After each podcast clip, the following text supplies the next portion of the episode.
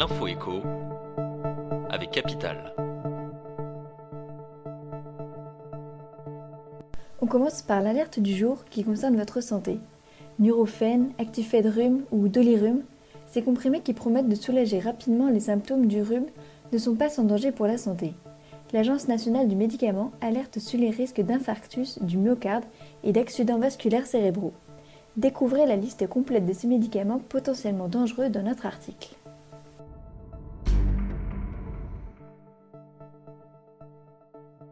On enchaîne avec le chiffre du jour. Le secteur de l'aide à domicile se porte mal.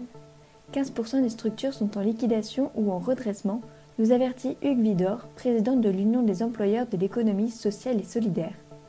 Or, dans le budget de la sécurité sociale, dont l'examen commence à l'Assemblée nationale aujourd'hui, aucune mesure n'a été inscrite pour soutenir le secteur. 25 000 postes manquants, un cinquième des interventions non réalisées, Hugues Vidor sonne l'alerte.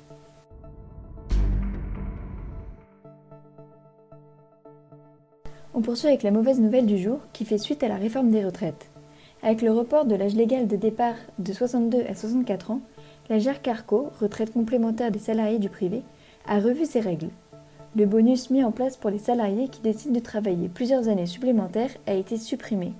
Ce dispositif permettait de majorer votre pension complémentaire si vous travaillez après avoir atteint le taux plein. Retrouvez nos simulations pour savoir ce que cette suppression va changer financièrement sur votre niveau de pension.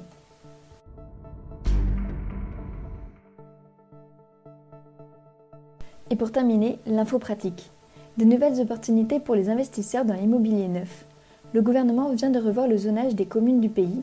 Le texte permet à 63 villes d'intégrer désormais la zone A du territoire et à 145 communes d'entrer en zone B. Résultat, les investisseurs vont profiter d'une rentabilité locative brute plus élevée avec un plafond de loyer revu à la hausse. Évreux, Toulouse, Capital vous dévoile le top 5 des villes où faire de bonnes affaires en Pinel. C'était l'info écho avec Capital.